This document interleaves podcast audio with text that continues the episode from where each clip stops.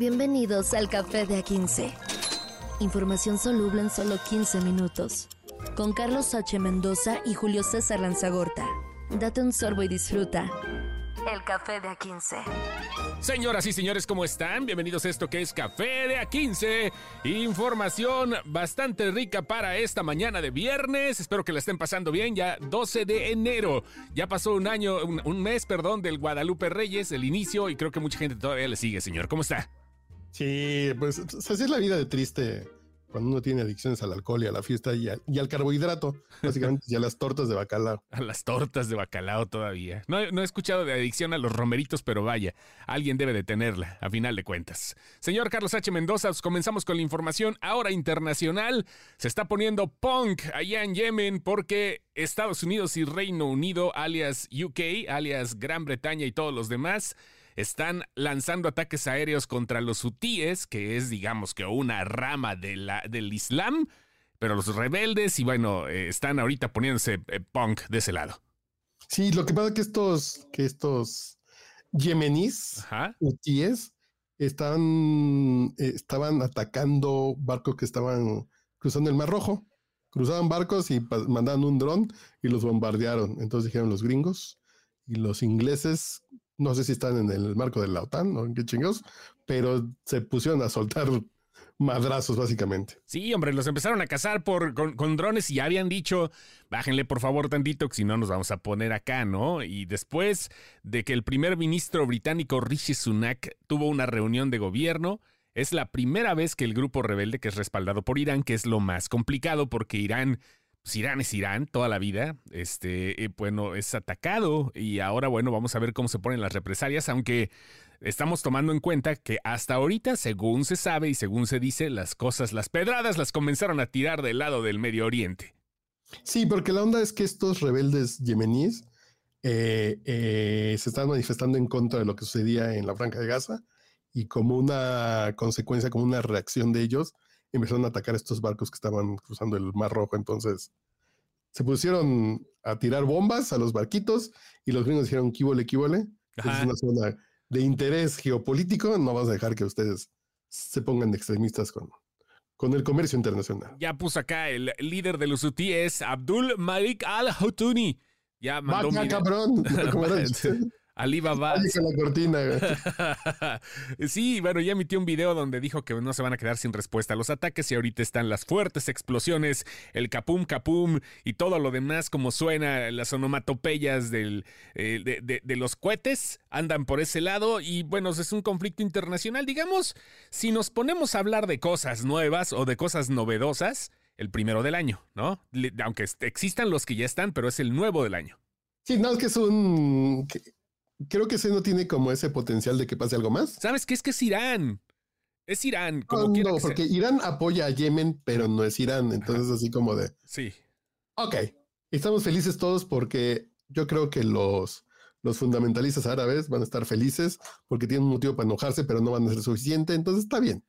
Está bien porque no es una onda como Ucrania que sigue viva y sigue afectando los precios de las cosas en el mundo, Ajá. o no es Hamas e Israel, Ajá. que sigue habiendo manifestaciones aquí de gente que ni siquiera sabe dónde está Palestina, pero aquí salen a manifestarse en México porque están, están masacrando a la población, güey, no mames, pues los terroristas hacen eso. O, o- o no es tampoco la guerra aquí en México, ¿verdad? Contra los cárteles tampoco es. Que, A ver, salgan a manifestarse contra los 30 muertos por drones en Guerrero, nah, Ajá, no, hombre, está cabrón. Todo el pedo está bien macizo ahorita. está cabrón. O salgan a manifestarse por la madriza que le pusieron a esta de las perdidas. güey. Sí, ver. vaya, y, vaya que le pusieron, ¿eh? Y este, ah, vamos a ver, eso hubiera estado bueno para lo frívolo, pero no estoy muy enterado de lo que le pasó a Paula Suárez. Nada ¿Te más lo cuento chisme. rápidamente? A ver, échale, lo- échale, échale, échale. Que le pues, que, que apareció muy madreada. Ajá, Al parecer había sido el novio, ajá, que un día antes le había pedido matrimonio. ajá, sí, sí, sí, fue viral Sí. eso. Y el tema es que sí está muy madrada, con riesgo de perder el ojo, dice el novio que, que no está ni, ni buscado, no está fugado. Él solito se presentó por su pie a declarar.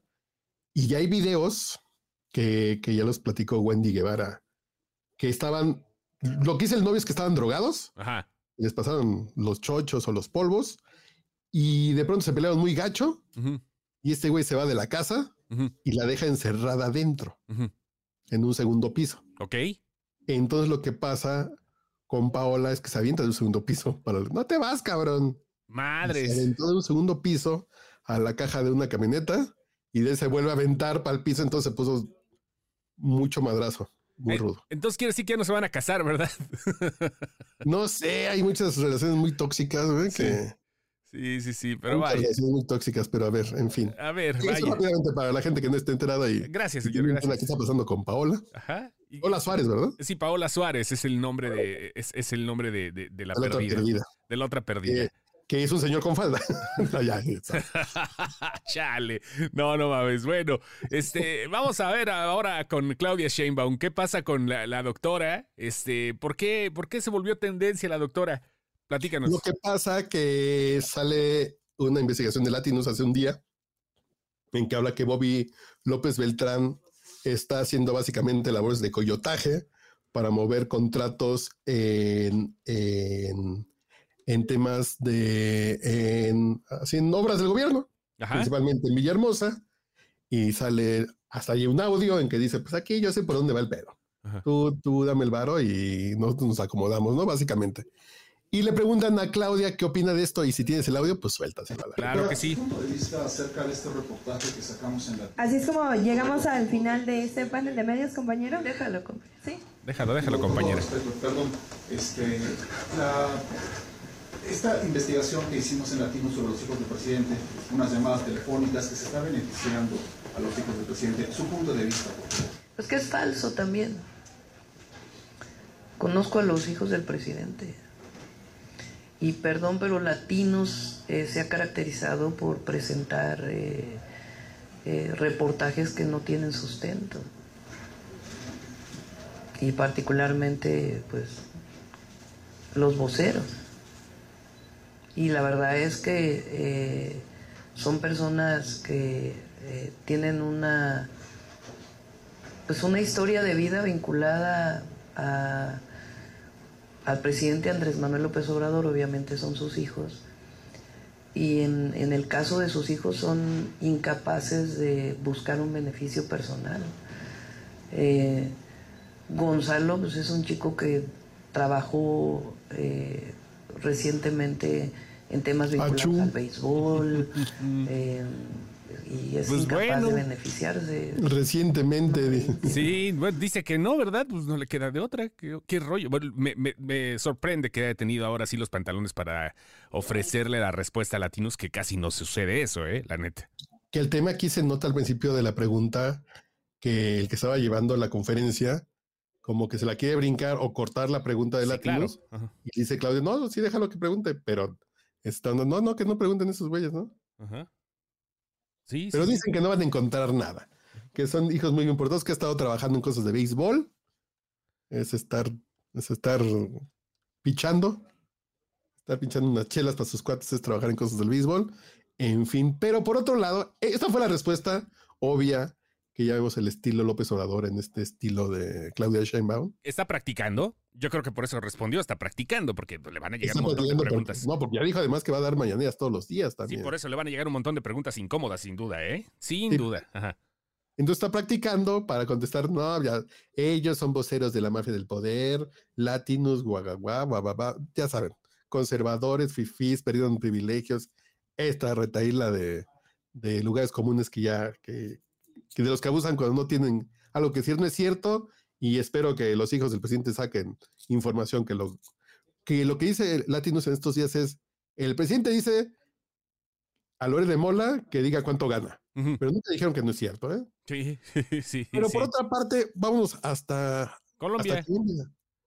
sí. ¿Qué pasó en Colombia, Mili? Fíjate que en Colombia ahora sí ya acaban de confirmar que el hijo de Gustavo Petro, o sea, el presidente, y llamado Nicolás, va a ser enviado a juicio por los delitos de enriquecimiento ilícito y lavado de activos. Eso obvio, claro, que va a, a repercutir en toda la Latinoamérica, en todos los gobiernos de izquierda, y, vamos a ponernos de una cosa, va- vamos a ponernos un poco neutrales.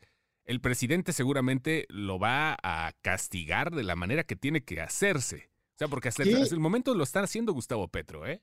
Que es lo que deberían hacer, ¿eh? Que en su momento pasó en Chile con el gobierno de izquierda de Bachelet, que básicamente se cayó su popularidad y terminó renunciando porque tenía un hermano en temas de corrupción. Que volvemos al punto, no era directa, no, que no era, que fue dinero para, eh, para la señora Bachelet, no. Fue un dinero para él, utilizando el nombre de su hermana, y aún así afectó el gobierno de una presidenta que estaba bien evaluada. Aquí Petro comenzando su gobierno, lleva menos de un año creo, y lo que pasa con Petro es, lo vamos a mandar a juicio, por, aunque sea mi hijo, si le cayeron, le cayeron. Lo que me sorprende es que su hijo se parece a la grimita de Tintón y la grimita, pero en fin. ¡Qué barato! ¡Qué barato! Chale, pero bueno, ahí está. Pero eso sería lo mínimo, ¿no? Sí, pues es que ahora sí. Sería increíble decir, sí, tengo un hijo bandido y huevón al bote lo que está pasando ahora sí, con, sus, con, su distintivo, este, con su respectiva separación, pero lo que pasa con Xochitl, ¿no? Que también tiene parientes que no son muy cómodos ante la sociedad y la justicia. Y dice Xochitl, si es culpable, ni modo. Que aquí el tema de Xochitl y su hermana también es muy interesante porque sigue presa sin juicio después de 12 años. Sí, sí, sí, sí, está heavy. Es otro tema muy interesante, pero ya platicaremos de este tema. Y ya que andamos en, y, hablando de Bachelet y Chile, ¿Qué pacha en Chile, señor? Ah, bueno, pues fíjate, señor, te voy a platicar. Fíjate, ¿Qué le pasa a Zamorra? Compa, ¿qué le parece Zamorra? Viña del Mar está como que dudándole de que ya haya este eh, peso pluma. De hecho, uno de los que están trabajando ahí, uno de los consejeros dijo, pero pues no, no se puede porque estamos metiéndole lana de la, del ayuntamiento, le estamos metiendo a todo esto para un eh, cartel que, bueno, pues va a llegar dando una eh, cátedra de temas ilícitos y de mensajes que pueden resultar contraproducentes para los jóvenes, pero pues ahora ya se están defendiendo de la participación, aunque las críticas siguen lloviendo. Y este, ahí está Viña. bien interesante porque el tema se detonó porque un analista político en Chile dice, viene a cantar este cabrón que hace apología de la violencia, la narcocultura y bla, bla, bla, bla, bla, bla, bla. 70% de sus letras tienen un tema de drogas, esa onda de estar reclutando jóvenes eh, mediante la música, pues no está chido, ¿no? Y ya lo empezaron a cuestionar de, pues a lo mejor no lo invitamos, sí, tiene razón porque suena bien. Y ya, ya dijeron que pues que siempre sí iba a ir porque no van a incurrir en ningún tipo de censura ni discriminación y que, y que en Estados Unidos fue uno de los líderes jóvenes marcados por la revista Forbes y que es un fenómeno musical que trasciende fronteras. Entonces, que se iba a cantar Peso Pluma, sus canciones para el azul, para el cártel de Sinaloa, que luego ve lo que uno pasa por estar cercanos al cártel de Sinaloa, lo que pasa en Ecuador. Pero en fin, te, y te cuento el giro de esta historia. Sí, sí, sí, sí. Eh, es lo que habíamos estado platicando de que la gente se escandaliza de unas cosas y no de las que se tendrían que escandalizar. En el caso del señor con vestido que dijo el presidente, en lugar de los niños con cáncer. En el 2016, cuando se liberan unas fotos de Lucero cazando animales en África, se canceló su participación en Viña del Mar. Ah, no me acordaba de eso, ¿eh? Sí es cierto, sí es cierto. Tienes toda la razón, a Lucerito le fue mal en ese momento porque andaba de jonta, de jonta. Es peor cazar animales en África con licencia y con permiso que hacer apología de delitos que tiene a toda la pinche región de Latinoamérica sumida en unas pinches balaceras. Ah, no, pero eso eh, sí. Estamos en la pinche cultura woke de los animalitos y los lomitos de la sabana africana. Pero en fin, cuando toque unos muertos en su casa y que tengan corte de peso pluma, allá ustedes. Sí, hombre. Bueno, pues a ver qué tal. A ver, le va a ir bien a Peso Pluma, está bien, digo, pues ahora sí que este cuatro pues, está haciendo lo suyo y, eh, y, pues bien por él, ¿no? Pero creo que tienes toda la razón del mundo. Son lugares que de repente todavía no llega el aguamala por allá. Este, bueno, sí, pero no tanto. Y este, y esta es una muy bonita forma de contaminación, ¿no? Es como cuando dejas la fruta podrida encima de las buenas. Sí, sí, sí. Y volvemos al punto así de, fue más preocupante para la población chilena que el lucerito matara a un, un, un no sé, como una gacela africana, ¿Eh? a que Peso Pluma se meta pericazos y que esté cercano al cártel Sinaloa y que haga apología de todos estos temas narcos. En fin. En fin, en fin, en, fin. En fin. Vaya. Pero, sí. en- Pero en- ya, no, se plante- que, te mandé la foto de un pase de abordar de Mexicana de Aviación. güey. Sí, lo acabo de ver hace rato, señor. La foto de un pase de abordar bien padre, ¿eh? O sea, hasta con corrector y todo el rollo. Pues nada más es. Escrito a mano. Sí, a mano, ajá. La primera vez que volé en avión, que debe haber sido, bueno, que yo me acuerdo porque a lo mejor volé de bebé, pero que yo me acuerdo volé a los 5 o 6 años Ajá. y los boletos ya eran hechos en computadora, ¿eh? Ajá. Y los pases de abordar eran hechos en computadora, de matriz de puntos y de una printaform, pero ahora Mexicana los escribe a mano sus pases de abordar. Me recuerda el ADO de Huauchinango. ¡Sas, mana! El estrella sí, hasta blanca. autobuses, Ajá, en la época, en los 90 que yo viajaba mucho en autobús, ajá. Pues ya eran electrónicos los boletos. Ya, ya, te, ya te los mandaban acá electrónicos, ¿no? Ya, pues, en los 80 sí todavía, ¿no? Todavía igual hasta mediados de los 90. Sí, sí, sí. Sí, Pero sí. yo en el 96, el boleto ya lo imprimía en una computadora en los autobuses. Sí, sí, sí. para ir de Ensenada a Mexicali. Pero aquí, en pleno 2023, Ajá, la aerolínea del gobierno ajá. mexicana y hace, hace sus pases de abordar a mano, A manopla, para que se den color. ¿Eh? con pluma y, y con mala caligrafía. En fin, Y el, vamos al CUM, dice ahí. ¿Cuál es el. CUM?